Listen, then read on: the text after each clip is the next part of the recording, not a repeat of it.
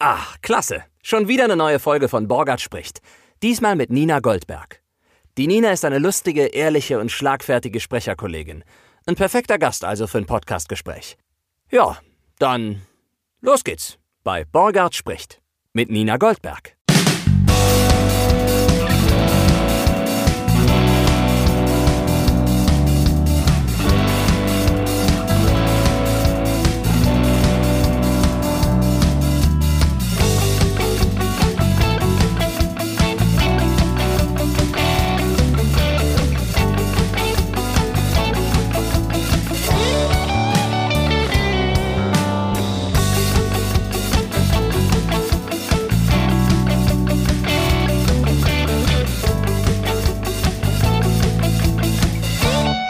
Du bist nicht das erste Mal hier bei mir äh, im Studio. Korrekt. Im Podcast zwar schon, aber der ist ja noch recht jung. Aber du warst hier und hast eine Telefonwarteschlange eingesprochen. Für die Holländer. Für die Holländer, Für genau. ein holländisches Geldinstitut, Mhm. soweit ich mich erinnere. Ja, richtig. Weil ich deren Kampagnenstimme war und dann haben die gesagt, so, das war alles schön und gut mit Ihnen, Herr Borgert, aber jetzt wollen wir gerne eine Damenstimme haben, zumindest in der Telefonschleife. Und dann habe ich dich vorgeschlagen. habe ich gesagt, dann lass es wenigstens bei mir aufnehmen. Und dann Ja. habe ich dich vorgeschlagen und haben sie gesagt, ja, Nina Goldberg, das finden wir gut. So kam es, dass ich mich zum ersten Mal hier an diesen Turm trauen musste. Vorbei an den Monstern und die Wendeltreppe hoch. ja, also ich meine, jeder kennt ja diesen bunten Turm da. Ich weiß nicht, also, ne? Das ja, ja, das Herkules links, voraus. Das Herkules. Vierfarbenhaus wird so. Das Vierfarben. Ich bin ja Bonnerin, ich muss das ja Mhm. nicht namentlich kennen. Aber trotzdem kennt ja jeder Arsch das Vierfarbenhaus. Und dann denkt man, was? Jetzt muss ich ernsthaft mal hier hin? Ich dachte, das wäre nur Deko, Ja. dieses, dieses Stück. Oft, also von innen äh, oder von außen wirkt es ähm, eher abschreckend hier, so ein bisschen die beiden drei Mhm. Häuser, die hier sind. Ja, absolut. Aber schön, dass du dich wieder hergetraut hast, weil drinnen ist es ja dann kuschelig und gemütlich. Drinnen ist es sehr kuschelig. Es war auch sehr kuschelig im Café Fridolin vor einigen Jahren, als ich dich auch das erste Mal kennengelernt habe. Da hast du nämlich mit dem Thomas Küchler und mit der Anna Sophie, glaube ich, Mhm, war das, habt ihr eine Lesung gehalten und ich habe für euch den Ton gezogen, damit ihr da euch nicht kümmern musstet. Stimmt, das war ja unser Kennenlernen. Ja, genau. Das hätte ich vergessen sonst. Ja, du warst ja auch aufgeregt in dem Moment. Du hast ja die Lesung gemacht. Nee, also ich werde einfach langsam richtig schlecht. Ich, ich kriege alle Leute noch sortiert und weiß auch immer sehr gut, wie die heißen. Also auf mich trifft zum Beispiel nicht der Satz zu, äh, mit Namen bin ich wahnsinnig schlecht. Also Ah, weil das, ich bin mit Namen echt gut eigentlich. Äh, Na aber gut, Nadine, dann erzähl doch mal. Ja, dieses Initialerlebnis hätte ich vergessen, tatsächlich. Also das, Das war eine total lustige Lesung. Du kannst ja mal kurz Ja. erzählen, was war das für ein Projekt? es war so schön. Es hieß äh, Teenie Träume, die Tagebuchlesung. Und wir haben mehrere Tagebücher neben unseren eigenen verwursten dürfen. Also bin ich auch nachhaltig beeindruckt, dass Leute uns so sehr vertrauen, uns diese Relikte aus der Vergangenheit, was Persönlicheres gibt es ja eigentlich nicht, uns zur Verfügung gestellt haben. Und dann haben wir da die besonders witzigen, besonders geisteskranken oder besonders langweiligen Stellen auch rausgesucht und haben die performt. Du hattest so eine lustige Stelle, weil du, du hast dann wirklich irgendwie eine 15-jährige oder 14-jähriges, ja, also von Tagebuch von einer 14-jährigen, 15-jährigen vorgelesen, die dauernd immer an jedem zweiten Tag von irgendeinem anderen Mitschüler schwärmt. Oh Gott, ja, das dich? ist eine alte Freundin von mir tatsächlich. Das war so lustig. Ah, ich bin so verknallt in Arne. Der Arne ist so toll. Nächster Tag, oh, Michi ist Ja. so süß. Der Arne ist so blöd. Ich liebe Florian nicht mehr. Ich liebe nur noch, also aber der Arne wurde es ja auch, ne? Ach so, das war dann die Auflösung schön. Ja, also der der ist es so- auch tatsächlich jetzt. War der nein, der Lesung? nein, nein, nein, Nee, nein, okay. nein, nein. So der wurde es so, also der wurde so zwei, drei bis sieben Mal erwähnt und dann am Ende haben die aber auch eine Beziehung geführt. Aber das habt ihr, das habt ihr zwei, dreimal gemacht, ne? Das macht ihr, das ist jetzt nicht mehr aktuell, ne? Das ist nicht mehr aktuell. Es ist eigentlich schade, weil das, ähm, das war so ein Lesungsformat, wo man wirklich hemmungsfrei jeden einladen konnte, weil Pubertät hatte jeder mal. Mhm. Es hat ja nicht jeder so ein Buch geführt. Aber diese Gefühle, die man ja, glaube ich, so zwischen 14 und 18 für absolut individuell hält, sind einfach universell. Ja, und die vor allen Dingen total existenziell in dem Moment sind. Ne? Es Ja, dreht sich ja klar. alles um den Arne dann in dem Moment oder um den Ja, mich. es geht um den Arne. und da kann man einfach wirklich jeden abholen. Machst du denn weiterhin noch Lesungen im Moment? Also gut, im Moment ist ein bisschen schwierig. Im Moment ist es ein bisschen schwierig. Oder war das, ich meine nur generell, weil ich mache selber nie Lesungen als Sprecher, weil ich da habe ich großen Respekt vor irgendwie vor der Kunst. Machst Mhm. du das noch? Ich ma es ist leider sehr eingeschlafen mit dem mit der Mutterschaft, die ich Ah, okay. anerkannte. Dieses Bündel, was vor meiner Tür morgens lag, 2017. Nee, also jetzt ohne Quatsch, das ähm, ist leider total eingepennt. war das denn, ist das denn generell viel Vorbereitung im Vorhinein auch? Oder sagt man, ja, wir setzen uns ja einfach mal zusammen, lesen das einmal durch und dann kommen jetzt auf die Bühne damit? Also Nee, ist es das so wie ein Theaterstück, dass man sich so. Ja, nee, so horrormäßig viel Arbeit ist das natürlich Mhm. nicht. Ähm, ist nur ähnlich horrormäßig äh, bezahlt und honoriert. Ja, besonders wenn man es selber veranstaltet. Ne? Also wie gesagt, Tagebücher würde ich jederzeit wieder machen, weil das war einfach eine riesen Sause. Und irgendwie haben die Texte auch nach dem siebten Mal vorlesen immer noch schrecklich Spaß gemacht, weil man wusste, oh, jetzt kommt, oh, jetzt kommt dieser Knaller mit dem weißen Anzug. Die äh, Anna hatte nämlich einen Freund, der hatte irgendwie dann an ihrem 18. Geburtstag als Überraschung einen weißen Anzug an. Wovon sie hellauf begeistert war, und hat sie mit Rosen bedeckt. Es war völlig absurd. Das würde ich jederzeit wieder tun. Ähm, und wenn jemand sagt, hier komm lesen, hier ist dein Schein, den du dafür erhältst, bitte bereite das gut vor, dann mache ich das auch. Aber mm, so diese eigenen Projekte sind ziemlich verstorben bei mir. Das ist eine Mischung. Ich hatte vorher auch ähm, zwei Jungs, mit denen ich öfter was gemacht habe. Der Nito und der Niklas. Und der Nito zog in den Ruhrpott und dann war es das irgendwie auch. Da fehlt ein bisschen der Antrieb dann. Da fehlt ein bisschen der Antrieb, dann sich irgendwie zu gucken, ob man es einmal die Woche schafft, sich zu treffen, um Texte rauszusuchen und so. Ja, und dann bekam ich halt ein Baby und damit war es dann sowieso erstmal hinfällig. Gut, aber da Ja. hat man ja auch, freut man sich ja auch mit zu tun zu haben, denke ich mal. Ja, Ja. da liest man auch sehr viel vor. Wollte ich gerade sagen, man macht ja ein, eine andere Art Lesung dann in dem Moment, ne? Mhm. Mit äh, begeisterndem Publikum oder eben Ja. Schreiendem Publikum. Ja, es ist halt übel, ne? Die stehen ja so krass auf Wiederholung, diese kleinsten Menschen, dass sie einem jedes Buch zunichte machen, so gut Mhm. es auch sei. Oder du, du blätterst die Seite auf und fängst dann, willst dann, jetzt hau ich hier voll den Sprecher raus und lese jetzt hier richtig schön vor. Ja. Nee, du wirst direkt weitergeblättert. Und Ja. dann Ente oder so einfach. Das ist Da. denen halt auch scheißegal. Also Performance ist dir ja wirklich drecksegal. So. Hauptsache 47 Mal hintereinander. Danke. Wann hast du denn das erste Mal eine Performance abgegeben und auf der Bühne gestanden oder Vergleichbares getan in deinem Leben? Also ich habe neulich ein Fotoalbum angeguckt, musste sehr lachen, weil meine Mutter ins Fotoalbum reingeschrieben hat. Bei der Aufführung von Anne Kaffeekanne war Nina die Kanne. ja, und dann, Na gut, immerhin a Supporting Role.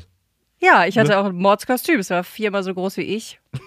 Ich hatte so einen schönen 80er Jahre Pottschnitt und einen gestrickten Pullover und diese absurd riesige gebastelte Kanne um mich rum. Aber war ähm, keine, also war eine tragende Rolle, aber keine Sprechrolle. Ah, okay, du durftest nur Choreo machen. mit Ja, die immer Kanne musste ja mit. Ja, ja. Die musste ja immer mitfahren mit ist der das Anne. nicht aus dem Letterflug? Wir Ja, klar. sind still davon. Ja. Ja, klar. So, und dann kommt nämlich eine Stelle, da flog sie. Und was kommt dann? Ja, ich verstehe immer Opadong oder Okarton. Nee, Opadong ist nämlich richtig. Das Opadong. hat meine Schwester mir letztens aufgelöst. Wir haben jetzt einfach 30 bis 34 bis 36 Jahre lang äh, Yuppaidong gesungen. Ah, okay. Dachten, es sei ein Fantasiewort. Und ich dachte, sie hätte irgendwie auch teilweise einen fliegenden Karton, mit dem sie fliegt. Dann flog sie im Karton, Geil. weißt du, so ein. Kann man viel gemütlicher Tee trinken.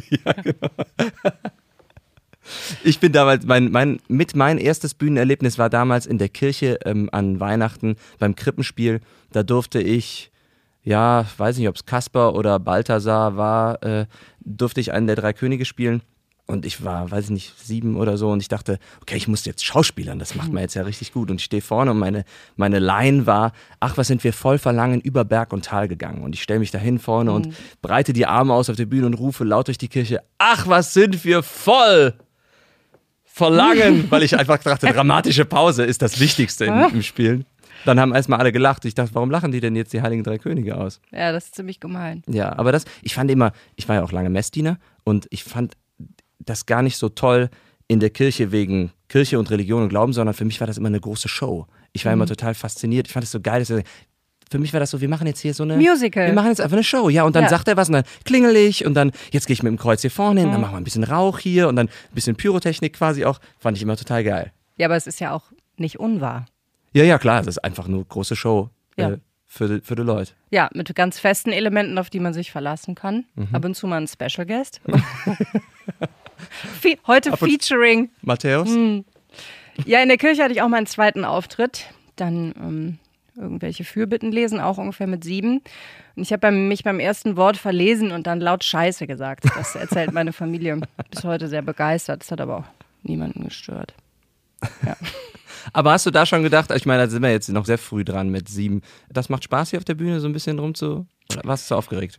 Mir hat das richtig Spaß gemacht. Also doch, ich war schon sehr rampenseuch, auch als Kind und auch als Jugendliche.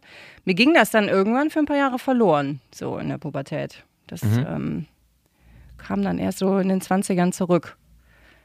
Ja, aber leider ohne diese Leichtigkeit. Also so dieses, ich nehme mir den Raum, auf den ich Bock habe, das ähm, habe ich dann nie wieder gehabt irgendwie. Macht mich vielleicht am Ende des Tages, um eine ganz eklige Floskel zu benutzen, zu einem sympathischen Menschen hier und da, weil ich versuche darauf Acht zu geben, wer braucht auch noch Platz von meinen Mitmenschen.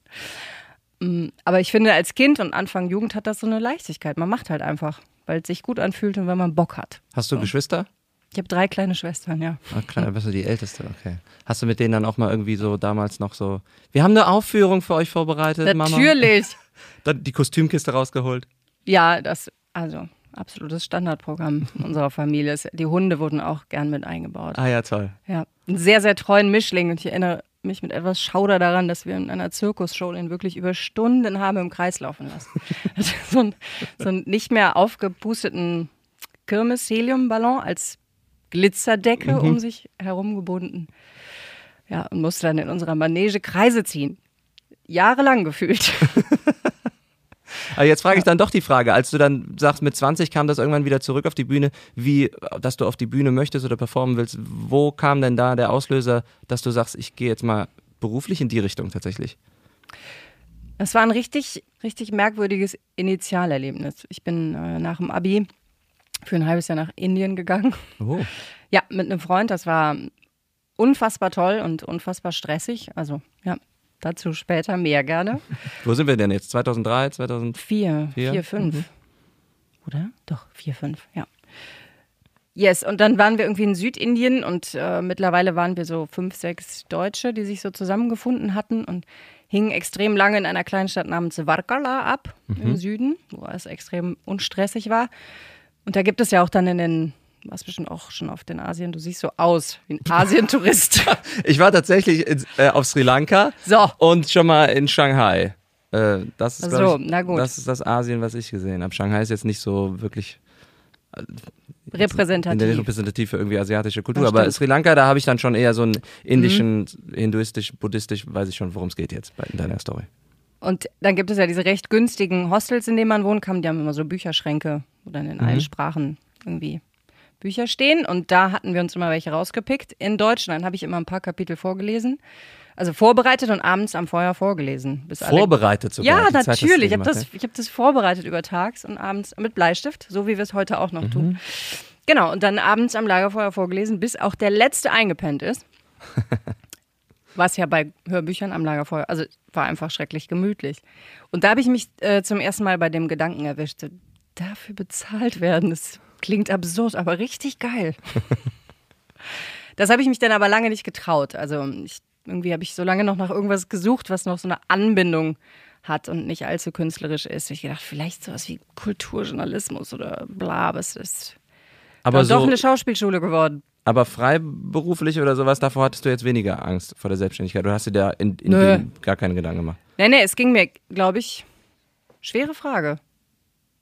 Also, weil damals, ich bin nach der Schauspielschule, war ich noch auf der Medienschule, habe Mediengestalter Bild und Ton gelernt und unsere Dozenten haben immer gesagt, ja, viele von euch werden, euch werden sich ja nachher dann als Kameramann oder Cutter oder so selbstständig machen. Und ich habe immer nur gedacht, ach, ich mache mich doch nicht selbstständig, was ein Blödsinn, weil ich gar nicht richtig begriffen habe, was das überhaupt alles beinhaltet und was das alles heißt. Und dann Mhm. natürlich war ich sofort nach der Medienschule irgendwie selbstständig, ne? weil dann hast du irgendwo angefangen und dann hast du eine Rechnung geschrieben und dann, ach so, ich bin jetzt schon selbstständig. So ist das ist selbstständig. das ist Selbstständigkeit, verstehe. Me- Mein Vater war Arzt und hatte eine Praxis und dann hatte der angestellt und ich dachte mal, das wäre selbstständig. Du hast dann ein- eine Firma und ein Riesenunternehmen und du musst logistisch was regeln und du Mhm. Das musst dann. Untergebene, Ja, ja, die du bezahlst. ja. Messen Sie beim Blutdruck da drüben. Nee, über das Berufsbild an sich, oder es ging mir da jetzt, glaube ich, gar nicht um den Sicherheitsaspekt, Mhm. Sondern eher um dieses, traue ich mir wirklich zu, einen künstlerischen Beruf zu haben, also so als so die Sicht auf mich. Ich glaube, ich wollte eigentlich ein, wollte eigentlich, wollte eigentlich keine Künstlerin sein, um, um, um Teufel komm raus. Mhm. Das fand ich irgendwie gruselig. Ja, da kommen wir nochmal zurück auf das macht dich ja dann vielleicht auch, wo du gesagt hast, das macht mich vielleicht sympathisch oder das, das sagen wir, Könnte. das klingt sympathisch, dass du dann sagst, äh, ich will jetzt nicht unbedingt auf die Bühne und alle anderen sollen gefälligst hingucken, ne? Ja, das- nee, also so Kollegen kennt man ja auch. Ja, die haben dann sicherlich auch ihr Talent in dem Bereich, aber, Klar. aber man denkt auch manchmal schon, okay, jetzt ist auch gut, ne? Ja, und wenn man sich dann privat trifft, denke ich, dann spätestens ab da muss Platz für alle sein, sonst wird das einfach unorganisch und unangenehm. Ja, ja, das soll ein Also- Gespräch sein, keine One-Man-Show dann irgendwie. in Ja. dem- Also die kann man mal gucken, sucht gerade einer irgendwie wirklich, ist jemand an Austausch interessiert oder Mhm. sammelt einer neue Fans, die ihm hinterherlaufen. Nach dem Gespräch immer. Und ich bin auch übrigens bei Instagram und Facebook, wenn ihr das Gespräch folgt gefallen hat. Nee, nee, nee, nee, nee. Aber du sagst, es ist dann trotzdem auf der Schauspielschule plötzlich. Auf der Schauspielschule bist du dann gelandet plötzlich, ja? Vor Indien dachte ich, wenn ich von dieser Reise zurückkomme, gibt es irgendeine mordscoole Stadt zu erobern für mich, was weiß ich, Hamburg oder Berlin oder was auch immer. Als, als generell, als Mensch, als oder? generell als Ort zum Leben. Ich komme aus einer richtig schönen Kleinstadt, Siegburg. Kennst du bestimmt, fährt der ICE durch vorne. Äh, ja, und dann kam ich von sechs Monaten zurück und war so schrecklich dankbar, wieder zu Hause zu sein. Mit meinen Freunden, meiner Familie und Bechamelsoße und fließendem Wasser und so. Das fand ich alles so gut. Ich dachte, ich muss hier bleiben. Ich muss unbedingt hier bleiben. Und dann ähm, habe ich die Alanus Hochschule gefunden. Ich weiß nicht, ob du die Hm, kenn kennst. Die ist, siehste, so berühmt ist sie nämlich. Ist äh, quasi eine Waldorf-Uni zwischen Bonn und Köln. Mhm. Eine halbprivate. Also machst auch viel Studium Generale. Das fand ich ja ganz gut, dass man nicht so ein krasser Fachidiot wird. Und Ja, es liegt jetzt an dir, die berühmt, berüchtigt zu machen, ne? Dass du dann die, die Tochter der Schule der Alanus. das, das gibt wohl keinen mehr. Aber nach uns kamen wirklich noch ganz viele andere tolle Studenten, die das, glaube ich, eher schaffen werden. Ah, okay, gut. Als unser Jahrgang. Ja, ja und ich habe, also ich habe auch tatsächlich nur dort vorgesprochen. Ich habe nicht diese, diese Tournee gemacht. Mhm. Das habe ich aber auch schon von vielen Kollegen gehört, die saßen. Also Mhm. ich selber auch. Ich habe mich nur bei einer Schauspielschule beworben und da hat es dann geklappt. Welche war es denn bei dir? Theater der Keller. Ja.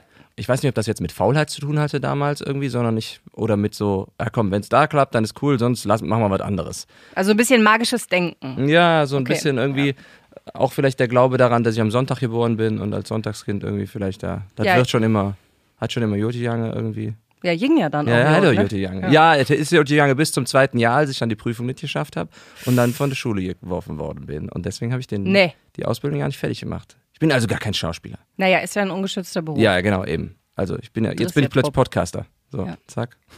Mikrofon vor die Fresse gehalten. Jemand auf Genau. die Couch gesetzt, Podcaster. Ja, ich bin auch noch äh, Influencerin Mhm. und äh, Gesundheitsexpertin. Ja.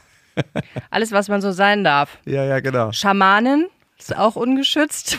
Coach, Coach für whatever sind auch alles ungeschützte Mhm. Berufe. Ist ein bisschen gruselig. Ja, das stimmt. Autor darfst du auch ab morgen dich nennen. Nee, aber du, jetzt mal ernsthaft, du bist auch Texterin. Du schreibst auch Texte. Ich, ich schreibe auch Texte, was mich zur Texterin macht. Was, ja. was, was schreibst du denn da so? Und wofür? Sind, bist du als Ghostwriterin für irgendwen tätig oder schreibst du, sagst du, ich schreibe Gedichte, deswegen bin ich Texterin? Die Gedichte kann ich gar nicht. Mm, Ghostwriting findet statt. Und das finde ich richtig schwierig. So, weil. Also es erinnert mich so ein bisschen an. Ich, das mache ich jetzt so seit zwei Jahren und ich hätte das ja auch vorher schon jahrelang behaupten können, weil du darfst ja nie sagen, für wen du arbeitest. So, also die Texte unter sich schieben sich sowas natürlich schon mal zu, aber ansonsten ist das wirklich ein absolutes No-Go, habe ich mitbekommen in der Szene, zu verraten, für wen man schreibt. Und mich erinnert das Verstehe. so an im Kindergarten sagen, also Leute, ich bin ja eigentlich eine Vampir, aber das ähm, kann ich nur nachts. Und nachts ist nie Kindergarten, also werdet ihr es leider nie sehen, sorry. So, weißt du? Ja, ja. Ich könnte das ja einfach behaupten, seit Jahren. Dass du eigentlich schon längst Ghostwriterin bist. Seit zehn Jahren. Ja, machst. für die ganz großen Nummern. Der Aber Szene. wer darf ich leider nicht sagen. Verstehst du? Ja, ja, ich verstehe schon. Voll doof. Aber ist wahr. Äh, Aber hilft das nicht auch ungemein, als Texterin dann auch Sprecherin zu sein? Denn ich finde, ich spreche so ein Automagazin regelmäßig, ne? So ein Fernseh-Automagazin. Eins, Und- das man kennt. Nee, das kennst du nicht. Das Okay. heißt Car News TV und das läuft, äh, nee, eben, es läuft auch äh, nur auf so ähm, Regionalfernsehen, irgendwie läuft das dann, das lief mal bei Center TV früher auch. Das wird eingekauft von diversen Sendern und Okay, das läuft auch ja. noch irgendwie im Internet viel. Ist auch geil, dass ich das überhaupt frage, als würde ich andere K-Magazine total runterrattern können. Es ist leider nicht Bleifuß TV. Ah, das hätte ich gekannt, ja. Na, jedenfalls, da kommen halt immer wieder irgendwie dieselben Begriffe vor, die mittlerweile schon so als Vokabel abgespeichert sind in meinem Kopf, dass ich die Texte mittlerweile da gar nicht mehr vorbereiten muss, sondern ich stelle mich einfach in die Kabine und lese vor. Und wenn dann da über zwei Zeilen steht, Torque Vectoring System, dann stolper ich da nicht mehr drüber, weil ich sehe schon, du liest da, man liest da immer so ein bisschen ein paar Ja. Wörter vor. Und diese, diese Wörter oder auch Doppelkupplungsgetriebe, PDK oder sowas, die gehen dann schon so weit runter, wo andere vielleicht erstmal stolpern würden. Ja. Weil ich das aber schon so oft drin habe Und da denke ich mir als Texterin, wenn man doch, wenn man als Texterin dann Texte schreibt und bestimmt, wo die Sätze hingehen, da kriegt man doch wahrscheinlich auch ein viel besseres Gefühl für Satzstrukturen von alleine schon und kann dann auch besser lesen. Oder kommt mir das nur Meinst so? du? Meinst du, ich frag dich? Ich glaube, es ist eher andersrum. Ich glaube, wenn du mm, Texte verfasst und heimlich auch Sprecherin bist, dann gelingt es dir eventuell ein bisschen schneller oder besser, wirklich sprechbare Texte abzuliefern. Ah, okay, sprechbare Ich glaube, Texte, ja. so verstehe. rum eher. Und schreibst du auch eher sprechbar? Also Ich mit wenig Relativsätzen und Spiegelschrift? Ja, ja, ja. Mhm. Das sind halt auch Bühnenprogramme zum Teil für Comedy-Leute. Ah, okay. Genau. Und das, da ist ja eh die absolut allerdirekteste Rede, zu der man fähig ist, gefordert. Was beinhaltet denn alles die, das Ghostwriting? Also ich kenne es tatsächlich nur von Büchern, wenn jemand ein Sachbuch schreiben will oder ein, oder ein, weiß ich nicht was Buch, ein Roman oder so. Also ich bin da jetzt wirklich noch keine Fachperson. Es gibt drei Menschen, für die ich das schon Mhm. in verschiedenen Umfängen anbot, die auch alle zufrieden waren. Ähm, und da habe ich teilweise Kolumnen gemacht oder an den Bühnenprogrammen mitgearbeitet oder so. Mhm. Und ist das dann auch immer mit viel Recherche verbunden? Oder, Ja, die, oder mehr nur Satzbau und Beim- deren Gedanken in Worte fassen? Es gibt, es gibt die, äh, es gibt wirklich jede Form. Also es Mhm. gibt auch, dass die, dass die Künstler selber sagen, guck mal hier, das sind all meine Ideen, aber mir fehlt hier die Struktur. So. Aber für Struktur bin ich auch nicht die Richtige. Dafür gibt es noch andere Leute. Ich frage mich jetzt, was kannst du denn dann? Ich kann nicht so viel tatsächlich, wirklich. Also es ist eins, Am Lagerfeuer vorlesen. mm, das geht. Ich glaube, es gibt auch einen Namen dafür. Ich glaube, Münchhausen-Syndrom oder so, wenn man immer denkt, bald kommt's raus, dass ich nichts kann. Mhm. Ja, ja, ja. Ich, ich nenne es, also ich kenne es auch als Münchhausen oder im Englischen sagt man das Imposter Syndrome. Ne, das, Alles klar, Ne, okay. Und wir sind ja hier total Ameri äh, amerikanisch unterwegs, deswegen Ja. ist es hier bitte das Imposter Syndrome, ja? Ich glaube, kenn- das habe ich richtig schlimm. das, das kenne ich auch. Ich ähm, halte seit neuem, ähm, gebe ich Synchron-Workshops. Jetzt am Wochenende auch wieder ein. Ja, da hätte ich So. das auch. Ja. Und als ich da gefragt worden bin von der Schauspielschule, möchtest du hier bei uns einen Synchron-Workshop haben, habe ich gesagt, ich?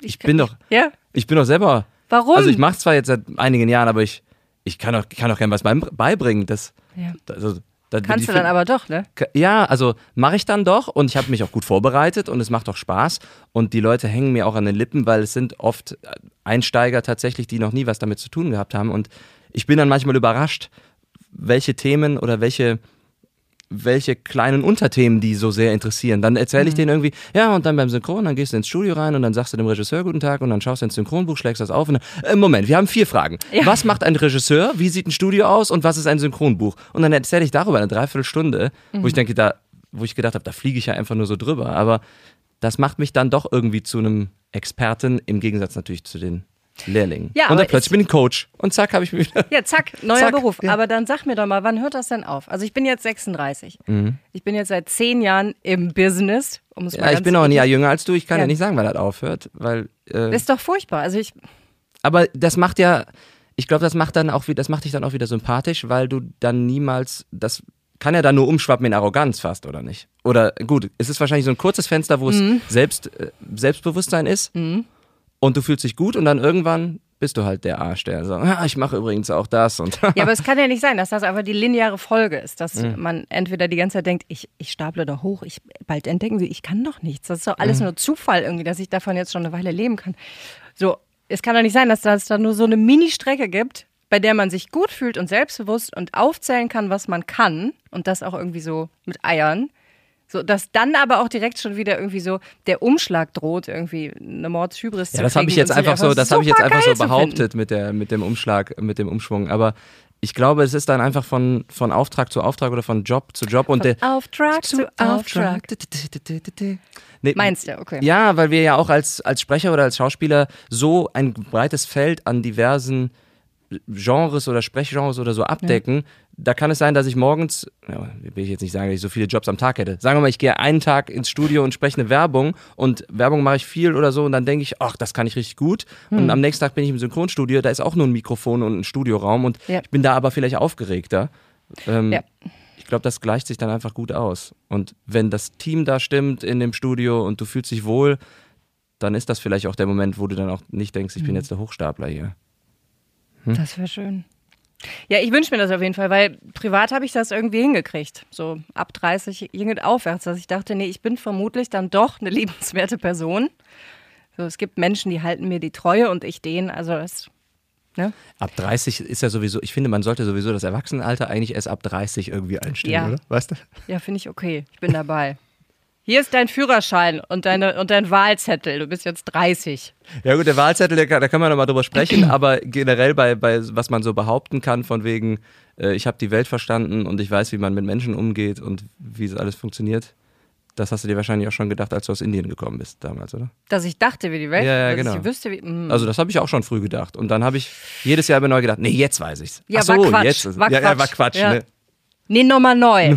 Es gibt diesen schönen Spruch von meiner kleinen Schwester, als sie damals 13 war oder so, ist sie ins äh, Zimmer gegangen äh, zu, zu meinen Eltern und sagte ganz stolz, als hat sie sich irgendwie angezogen und irgendwie die Haare gemacht, kam von äh, Leute, ich glaube jetzt, äh, ich habe fürs Leben meinen Style gefunden.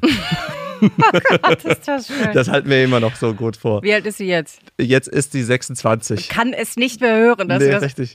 als sie halb so alt war wie jetzt, leider aus Versehen. Eine Gothic-Phase hatte, wo sie ihren War eine. Gothic-Phase auch noch. Ja, also es war so angehaucht. Es war auf jeden Fall schwarz. Emo- Ja, ja, Emo Dings. eher, nicht Gothic, genau. Ja. Also es war jetzt kein Lachmantel in, im Spiel.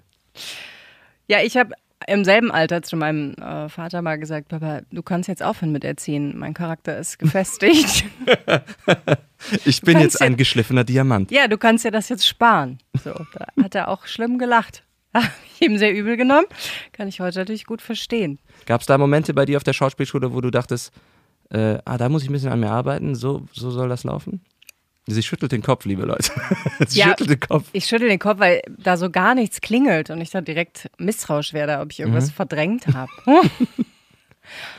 äh, aber ich glaube tatsächlich, nein. Also ich, ich habe es schon währenddessen als wahnsinnigen Luxus empfunden, dafür, also natürlich, wir haben Geld dafür bezahlt, ne? aber so viel Zeit aufwenden zu dürfen, um sich mit diesen Dingen zu beschäftigen, ne? irgendwie so in sich reinzuspüren und was weiß ich dann immer dieses Warmklopfen morgens und kleine Achtsamkeitsübungen. Jetzt gehen wir aber noch zusammen ein bisschen Sport machen und so. Also es war ja so viel so Wellbeing-Krams, den man dann ab 30 kaum noch in sein Leben integriert bekommt, zeitlich, für den man wahnsinnig viel Zeit hat und der teilweise Hauptaufgabe war. So, heute beschäftigen wir uns sechs Stunden mit unseren Füßen. So. Mhm. Und Wie spüren da mal die? rein. Ja, ja, verstehe. Wie fühlt sich das an? Da mussten wir auch in den ersten Semestern irgendwie so Passanten verfolgen und Gangarten kopieren und so. Das war total toll.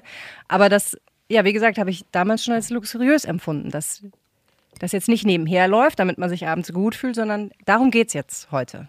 Voll der Luxus. Wie ging es denn dann nach der Schauspielschule weiter für dich? Bist du da direkt gut reingesprungen oder hast du da in Siegburg gesessen und gedacht, ja, dann gehe ich nochmal nach Indien? Nee, also ich habe schon lange nicht mehr in Siegburg gesessen, Ah. sondern in Bonn. Ach so, Immerhin. okay. War ich Immerhin. in einer Stadt angekommen. Danach war es erstmal richtig kacke, weil ähm, ich habe so eine Panikstörung entwickelt über die Schauspielschulenjahre. Also ich konnte die letzten Auftritte auch nicht mehr ohne Medikamente machen tatsächlich. Oh. Ja, ich habe ähm, dann immer Angst gehabt, dass mein Kreislauf versagt. Das kennen die Paniker auch, dass wenn man so ein Mini-Dings in seinem Körper fühlt, was weiß ich, irgendeine kleine Irritation und dann guckt man da so doll hin und verstärkt die dadurch im Kopf, so dass du halt wirklich im Zweifel irgendwann ohnmächtig wirst. Das kann dann passieren. Und dann habe ich immer so ein Medikament genommen, das heißt äh, Womex, Hm, Kenn ich. Das ist so ein Reisemittel. Ja, ne? ja das, oder eigentlich, wenn man, wenn einem schlecht ist, betäubt so ein bisschen Bauch genau, und das, so und macht müde vor allen Dingen. Macht, ja, wenn man normal drauf ist, macht das müde. Wenn du so auf Adrenalin bist und so im, im, im Macht's Strudel, normal. Mhm. macht's normal. Genau. Ich habe die neulich auch nochmal genommen wegen schlecht und dachte, ach du Scheiße, wie, wie, wie hoch muss ich gedreht haben, dass die mich auf normal gepegelt Ja. haben, ne? Weil du, Wenn du dich, wenn du das, wenn du das embraced, sag ich mal, dann kannst du in einer Viertelstunde einschlafen sofort, nachdem du die Womex genommen sofort, hast. eigentlich, Ne? ja. Mega geil und auch so ein, richtig, so ein richtiger drogiger Deep Sleep irgendwie, ne? Kannst dich so richtig fallen lassen. Richtig die Watte umfängt Womex. Sponsor von Borgert spricht. Schlafen Sie durch den Podcast. Ja. So, und deshalb musste ich dann erstmal schön fleißig Therapie machen nach Mhm. der Uni. Also ich habe im Kiosk gejobbt und fand mich richtig blöd, selber, Selbsthass 1000 Level.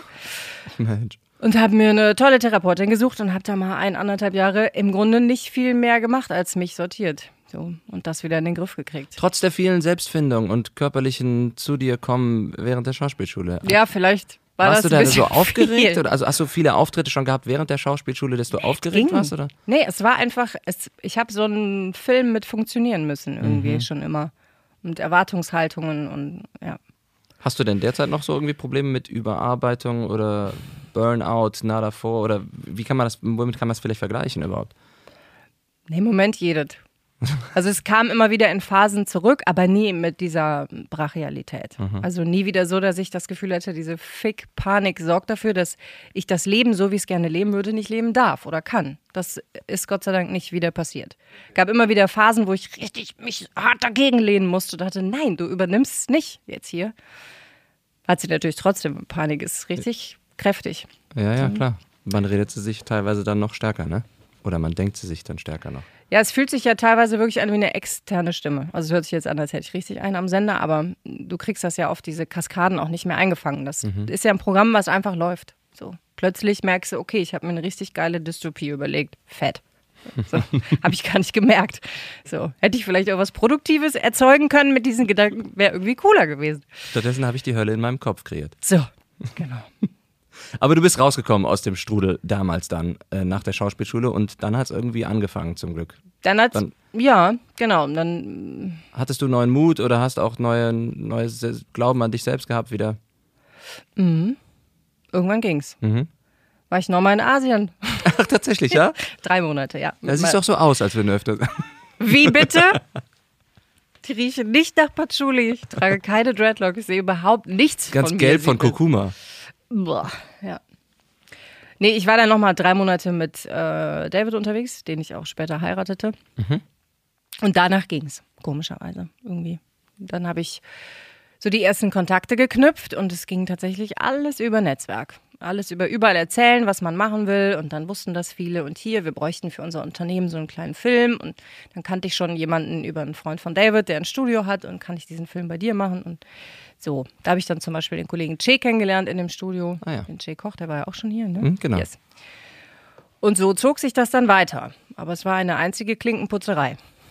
Ja, ist es ja eigentlich fast auch immer noch, ne? Also natürlich Ja. ist man irgendwo etabliert, äh, sage ich immer gerne, bei, bei manchen Kunden, die man vielleicht hatte als Stammkunden, aber trotzdem musst du immer wieder nochmal sagen, übrigens, mich gibt's noch, falls ihr mich vergessen habt, hier sind neue Ja. Demos. Findest du das auch den schlimmsten Teil der Arbeit? Ja, ja, Oder Hm. geht? Geht, weil ich ich ich mach's ja wirklich, also ich mach's nicht so, dass ich ich versuche die Balance zu finden zwischen hey, remember me und hey, wie geht's euch denn eigentlich? Weißt du, so dass es mehr eine mehr eine Sache ist wie hey, wollen wir noch mal zusammenarbeiten? Ich habe übrigens hier ein paar coole Projekte gemacht, schaut mal rein, vielleicht habt ihr ja auch mal bald was, wo ihr mich für braucht und weniger please give me a job, ich brauche unbedingt euer Geld Ja. und guckt doch mal, wie geil ich eigentlich bin. Also das das damit habe ich auch ein Problem. Sondern wenn Ja. ich wenn ich mich irgendwo nochmal melde oder zum ersten Mal melde, ich rufe meistens auch erstmal an, immer. Ich rufe immer an. Guck mal, und- mach ich nie. ja, Ja. weil ich weiß selber, wie das ist hier, wenn ich, wenn ich in mein Studio E-Mails bekomme. Äh, Leute sagen, ich habe eine total tolle Stimme und ich sollte mal, ich meine, das ist natürlich jetzt der Ah, ja. Mhm. Extremfall, aber auch einfach so unge, ungefragt, ich bin Sprecher, ich bin Sprecherin, hier sind ein paar Demos. Dann sage ich, okay, cool, danke, habe ich was im, Mhm. im Pool, aber ich habe keine Ausschreibung gemacht, ich brauche dich jetzt gerade nicht, tut mir leid. Mhm. Dann ist für mich mehr Arbeit, darauf zu antworten überhaupt. Deswegen rufe ich meistens an und sage, äh, hey, ich bin der Michael, ich bin Sprecher und Synchronschauspieler, wollte mich mal vorstellen mit ein paar Demos, wenn das für eure Projekte interessant ist. Und dann kommen meistens, ah, wir haben gerade ein Riesenprojekt schon am Start, sorry, wir können dich nicht gebrauchen oder, ach, eine junge Stimme, das ist ja klasse, ja, schick doch mal rüber. Weil in dem Moment ist ja schon mein Produkt, die Stimme, das, was ich auch direkt schon mit Ja, dem ja, werbe. Ne, ja irgendwie. das stimmt. Ja. So schätze ich dich auch eher ein. Du bist ja auch so ein lustiger, netter, geselliger Typ. Ich glaube, Ich bin da, richtig gesellig. richtig gesellig. Ich habe richtig Spaß hier an dir. Da, ich glaube, da kann man dann einfach auch schnell Sympathiepunkte sammeln, wenn man, wenn man ja den Mund aufkriegt im wahrsten Sinne des Wortes und, und gerade Sätze rausbringt und einfach ein bisschen Quatsch macht auch am Telefon. Ja, das, also am Till, ich, wie gesagt, ich bin nicht der Anrufer, Mhm. aber wenn ich da bin, bin ich auch Quatsch, Quatschmachbereit. Das stimmt. Ja. Aber ich finde es auch kacke, dann natürlich, dann ist das Telefonat schön und dann, ja, schick doch mal rüber, äh, wir melden uns und dann hörst du halt nichts. Und dann, dann kommt, dann äh, schreibe ich jetzt nochmal eine E-Mail, hey, habt ihr die Demos schon mal gehört oder ich wollte mich nochmal melden. Das ist halt schon dann irgendwie, dann kriege ich auch einen Brechreiz, weil das ja, macht, dann auch keinen Spaß. Einfach unangenehm. Sehr, sehr unangenehm. Ja, ja, genau, richtig. Aber du hast auch recht, es geht dann meistens, kommen die schönsten oder die tollsten oder auch die lukrativsten Jobs zufällig einem in den Schoß gefallen. Ne? Ja. Weil jemand einen vorschlägt, ein Sprecherkollege sagt, ich habe hier einen Job, den kann ich leider nicht machen, frag doch mal den Michael Ja, oder, genau, ja. oder so. Oder ich habe mal mit der Nina zusammengearbeitet, die ist super, ne? Dann plötzlich braucht jemand eine Telefonwarteschleife, weil er meine Stimme nicht mehr will. Ja, mich hat zum Beispiel gestern jemand angerufen und der hat wiederum einen Kompagnon, der damals in einer ganz anderen Produktionsfirma irgendeine Doku gemischt hat, in der ich Voice-Over gemacht habe. Und fand mich irgendwie toll und hat sich quasi meinen Namen vor ungefähr vier Jahren gemerkt, um den dann gestern irgendwo ins Rennen zu schmeißen. So, ich meine, das ist fast schon ein bisschen creepy. Es ist fast schon, Nee, vielleicht schon nein. ein bisschen creepy. Ich habe mich einfach mega gefreut, weil das ja die, wenn es kacke läuft, sind ja das die Sachen, die man nicht für möglich hält. Dass im Hintergrund, hinter, hinter den Kulissen, Mhm. Irgendwas, irgendwie dein Zettelchen mit deinem Namen drauf weitergereicht wird. So, das hältst du ja nicht für möglich. Das glaubst du ja erst wieder, wenn dann einer sagt, doch, ist so, hier, ich habe den Zettel bekommen. Ja, das stimmt. Da wird man am liebsten immer, immer Bescheid wissen, wo das gerade, wo das gerade läuft, oder nicht? ja doch. Irgendwie schon, ne? Weil Ja. dann rufst du irgendwann an und sagst, ich habe lange nicht mehr von euch gehört und dann kriegst du von denen nachher gesagt, ja, oh, wir hatten dich letzte Woche im Casting, du bist Ja, leider genau. nicht geworden. Ja, ja. Dann denkst du, äh, ja, okay, Ja. gut. Jetzt hast du mir nur halt von der schlecht. Niederlage. Ich kann halt nichts.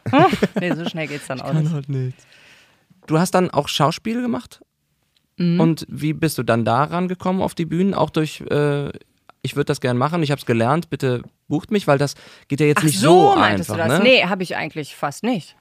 Ach so, das, Nee. das dann gar nicht. Nee, okay. ich habe das quasi mitgelernt, mhm. Aber ich habe nie klassisch Bühnenjob gehabt. Nie. Interessant. Habe ich auch nicht gemacht. Kein also Bock. auch aufgrund meiner abrupten, meines abrupten Abbruchs, Abbruchs, meines abrupten Abbruchs. Sprecher. Abbruches. Professioneller Ja. Sprecher. Ja, danke, da kommt die Texterin und verbessert, sehr gut. Mein Gott. Der Schauspielschule. Aber ich hatte damals einfach dann keine, äh, keine Lust, die zeitlichen und finanziellen Mittel da reinzuballern, Mhm. ähm, mich da irgendwie mit Demoband und Headshots irgendwo zu bewerben. Und ich wollte auch nicht irgendwie nach Ludwigshafen ein Zweijahres Engagement So, genau. unterschreiben. Ja. Für mich ist das Beispiel, was ich sage immer, ich war auch nie bereit, für 700 Euro netto im Monat den Esel in Ochse und Esel in Dinkelsbühl zu spielen. so, das, das Die klingt Kaffeekanne, irgendwie, ja? Kaffeekanne, Ja. je, immer wieder, auch für kein Geld. Das klingt gemein, das, so meine ich das nicht. Ich finde, ich glaube, das ist einfach wirklich so eine, so eine Bocksache. Willst du, brauchst du die Bühne oder brauchst du sie nicht? Und Mhm. in dem Maße brauchte ich sie nicht. Ne, ich habe mich dann wahrscheinlich in Sprechsachen total unter Wert verkauft in den ersten Jahren oft, weil ich so Bock hatte auf Sprechsachen. So. Hattest du denn da am Anfang irgendwie eine Art Mentor oder jemanden, eine Agentur, die dir da geholfen hat, gerade bei irgendwie Bepreisung oder eigener Werbung oder hey, mach doch mal Ich eine Website dann, oder so? ich hatte dann äh, ein, zwei, drei Kollegen, die schon länger dabei waren, die ich einfach immer gefragt habe, Mhm. damit ich irgendwie nicht rumdampe oder so. Und den VDS gab es da ja auch schon. Ne? Da konnte man ja auch immer Preise nachgucken. Verband Deutscher Sprecher, wir suchen immer Mitglieder. Bist du auch dabei? Klar. Ja, hier Ich war. find's voll geil. Ja, letzte Woche war der, äh, der Benedikt hier und hat, äh, hat quasi damit angefangen, mich zu werben. Ich bin da auch noch nicht drin, aber jetzt habe ich ja fast schon keine Wahl mehr. Ja, Nee, aber ich äh, habe auch schon oft damit geliebäugelt. ich meine, klar, das kostet Geld, aber A ist das nicht ganz schlimm viel. Ja, ich meine, das wäre jetzt auch nicht, das war auch jetzt Nee. nicht der Grund, warum ich sagte, das, ihr kriegt kein Geld von mir. Und ich finde, wir sind so alleine oft. So Mutterseelen alleine. Dieser ganze Freelancer-Kram ist irgendwie, um was man sich alles alleine kümmern muss. Und dieses Gefühl, so, wir haben so einen netten kleinen Berufsverband und da sind wirklich viele tolle, sympathische, witzige Kollegen drin. Und man sagen kann, so, da, da bilden wir ein Team, können auch als Team auftreten, auch wenn das im Gegensatz zu anderen Berufsverbänden natürlich pipi klein ist, aber es ist toll. Da muss ich auch sagen, das hat mir geholfen damals am Anfang, dass es dann diverse Facebook-Gruppen gab von Sprecher, das Sprecherforum oder so, wo man dann Mhm. Ja, reingekommen auch, ist, ne? Und um einfach toll. da mal Sprecher nachzufragen, hört mal, ich habe das und das bekommen, die bieten mir so und so viel an, ist das normal? Und dann Mhm. hast du manchmal bekommen, ja, das ist ja nicht ein guter Preis, nur so lernst du es ja auch. Oder Ja. nee, das ist total unter Wert, Junge, mach das mal nicht. Das sage ich auch ähm, Anfängern immer, dass sie sich bloß melden sollen, weil es erstmal, wenn man vorher irgendwie nur geputzt und gekellnert hat, so wie ich auch vor, vor dem Berufsleben, klingt das halt oft erstmal arschviel, so, was einem da angeboten wird. Was ist denn dein Lieblingsgenre so im Sprechen? Was machst du denn am liebsten da? Oder was machst du überhaupt viel? Telefonwarteschleife weiß ich. Synchron yes, weiß kann ich. ich. Synchron mache ich gar nicht so viel. Nee, da bin ich gar nicht mal so gut, glaube ich. Aber wo ich mich wirklich hemmungslos ins Rennen werfe, weil ich denke, das kann ich toll, ist alles, was mit Dokumentation und Voiceover zu tun hat. Also ich liebe den Off machen zu dürfen. Und es gibt auch eigentlich kein größeres Kompliment als, ja, wenn eine gute Doku läuft, sage ich halt auch mal branchenfremden Leuten gerne Bescheid, ne? Und wenn es dann heißt, so, ja, ja, ich habe mir diesen Link habe ich mir angeguckt, aber ich, also ich habe das auch ganz geguckt, aber nach fünf Minuten hatte ich äh, irgendwie vergessen, dass du das bist. Aha, so, schön. Dann habe ich das Gefühl, dann hat man das richtig gemacht. Die Leute sind irgendwie in der Story und nehmen die Infos auf, ohne irgendwie, dass du dich dauernd so, hallo, ins Bild quetscht so. Ich bin's, hörst du, hörst du? Ja, also das ist mein Lieblings. Ja, das ist ja Doku sowieso auf. generell, wenn es auch beim Synchron, wenn, wenn dir die Synchronisation nicht auffällt, Dann oder- ist gut. Ja, dann ist sie am besten, ne? Ja. Weil sie kann dir eigentlich fast nur negativ auffallen. Ja. Also was ich noch nicht hatte, wo ich aber richtig Bock zu hätte, wäre so ein richtig übles Trash-Format. Also ich durfte mal so eine, so ein, so ein, mm, so, ein, so eine Pilotenreihe sprechen für so ein Ärzteformat auf RTL. Mhm. Also fünf Folgen haben wir fertig gemacht und das ist dann irgendwie nie auf Sendung gegangen. Das war richtig unterirdisch. Da war selbst auf dem Schild von dem, von dem Arzt, um den es ging, waren irgendwie Rechtschreibfehler. So. Also auf diesem Auf der, auf der Bauchbinde quasi, oder? in Nein, nicht auf der Bauchbinde, sondern wenn, wenn die das Haus gezeigt haben, mit so. welche, welche Ärzte da so arbeiten, waren da Schreibfehler auf diesem dafür hergestellten oder Oh in Kupfer getriebenen, was auch immer, Schild. Das ist So. wie so Tattoos von so harten Rockern, wo dann Ja. Kolonne draufsteht oder so. It's It My Life von jo John Bowie. ja. So, und da war ich richtig traurig. Also nicht nur wegen der Kohle, natürlich auch, aber ich dachte, ich hätte richtig Bock, einmal in der Woche so den Hardcore-Müll, das war so Scripted-Zeug auch, mit ganz abstrusen Dingen, die passiert sind. Das hätte ich gerne gemacht. Weil im Prinzip, ich meine, du machst ja deinen Job trotzdem da professionell bei und du lachst dich quasi ins Fäustchen Ja. darüber, wie bekloppt das ist. Ja, es macht ja einfach total Bock.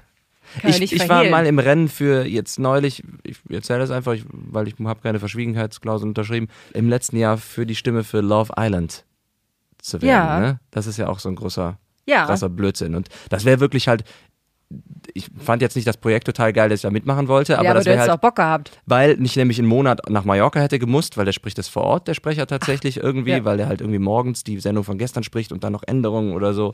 Und klar, Kohle war auch geil gewesen und ich hätte einfach auch Bock gehabt, da irgendwie dabei zu sein, irgendwie das, das zu machen, auch wenn ich es total, ich gucke es mir niemals an. Ne? Aber, Nee, guckst du kein Trash-Fernsehen.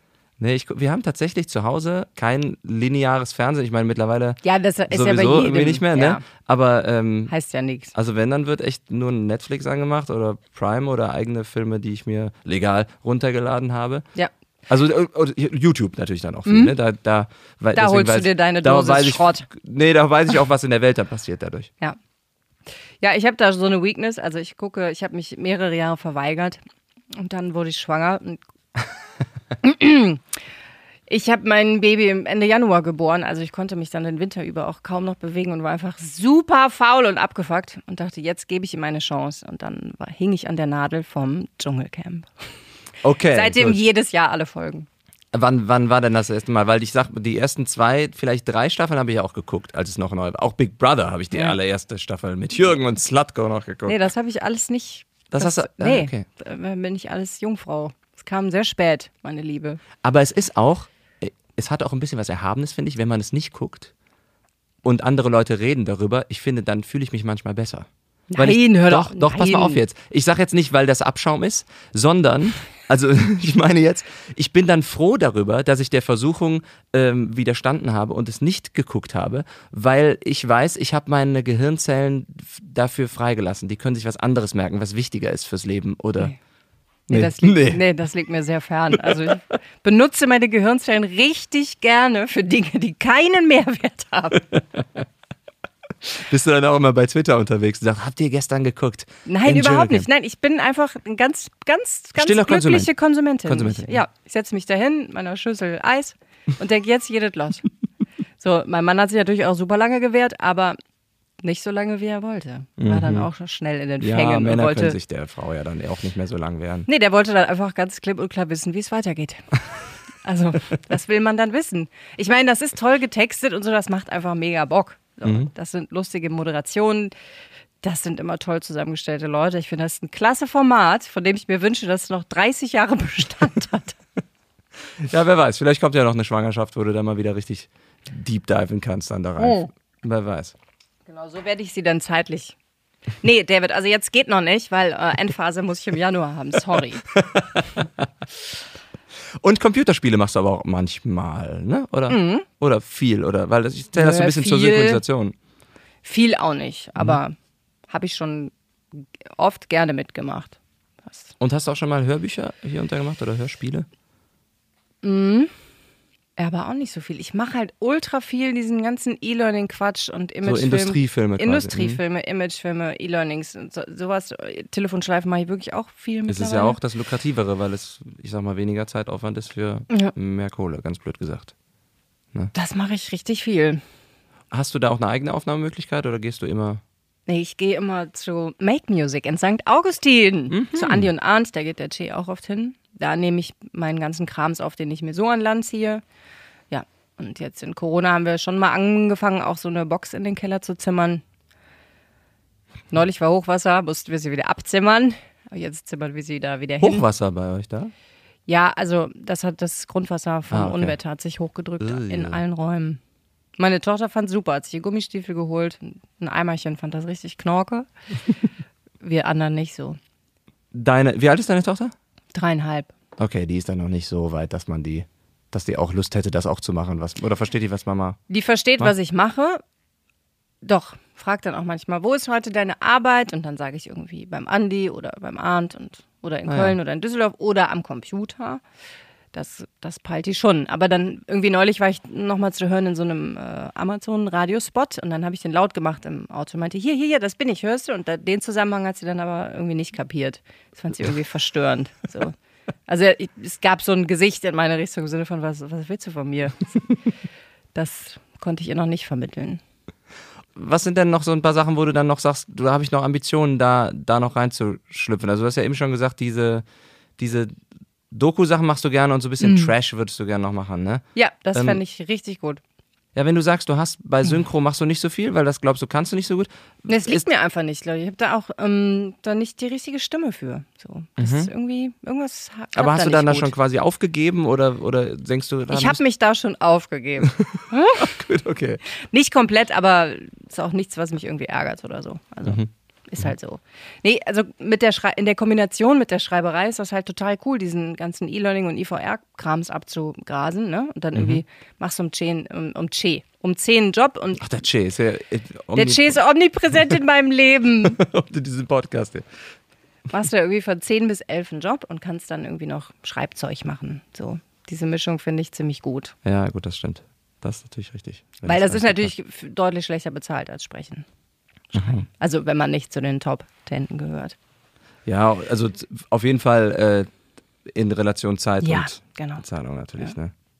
Aber gut, da sage ich immer, da gibt's ja dann, du machst das ja dann trotzdem auch, weil du das gerne machst und weil das dann eine Ja, Leidenschaft ist. das ist ne? voll. Das, ich, mm, das, daran habe ich auch gelitten, als mein Kind noch sehr klein war, wo ich dann wirklich nur die Brotjobs gemacht habe. Ne? So einfach Mhm. Kohle nach Hause holen und weiterwickeln. So. Das fühlte, fühlte sich für mich zwei Jahre lang ungefähr so an. Und da habe ich richtig dran gelitten, dass ich gemerkt habe, ich mache so diesen ganzen Kreativteil nicht. Der hat keinen Platz. So, ich gehe irgendwie raus und fahre nach Düsseldorf und spreche einen Werbespot und es ist halt mega geil, wie viel Kohle man damit verdienen darf, das weißt du. Aber ich bin ein bisschen verrückt geworden, dass diese ganzen Output-Sachen, über, dass man irgendwie sein Gehirn richtig selber äh, beanspruchen muss, nicht nur um den Text zu verstehen, um, sondern um was auszuwerfen, das hat mir richtig gefehlt. So. Kreativität spielt bei dir dann auch eine große Rolle im, in der Selbstverwirklichung, ja? Wenn du den Satz so sagst, finde ich, klingt das richtig eklig, aber du hast Ja. vollkommen recht. Ja, Ist auch nicht wegen des Inhalts, nur wegen meiner Stimme, weil die so eklig ja, klingt. nee, andersrum. Nein, es gibt so Sätze, ich finde, da fällt es einem schwer, das über einen selber zu sagen. Also Ja. es fällt mir auch immer noch schwer zu behaupten, ich sei ein kreativer Mensch. Da muss ich mir halt selber fast in die Kapuze reiern. So, ich finde es bäh. Aber es ist offenbar wahr.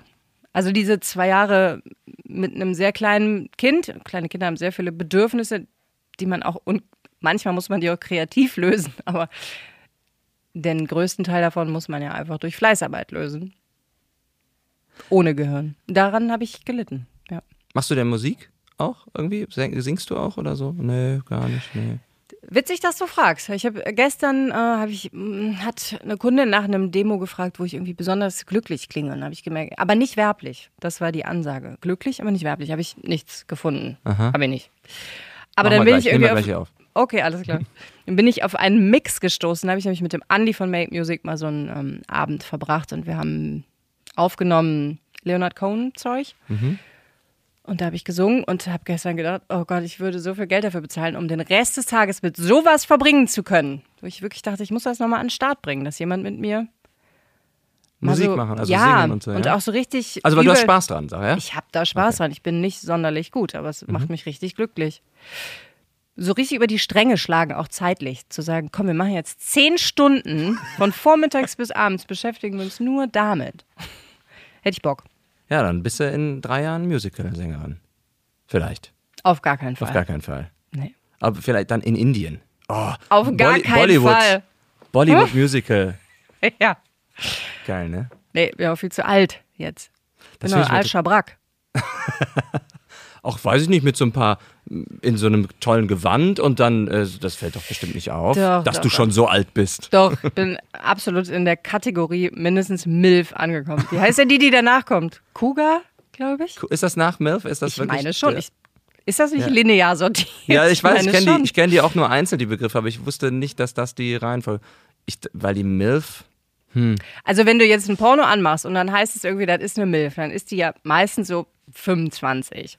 What? Ehrlich? Ja, klar. Äh, muss ich heute Abend nochmal nachgucken. Ja, guck nochmal. Also das geht dann schon früh los.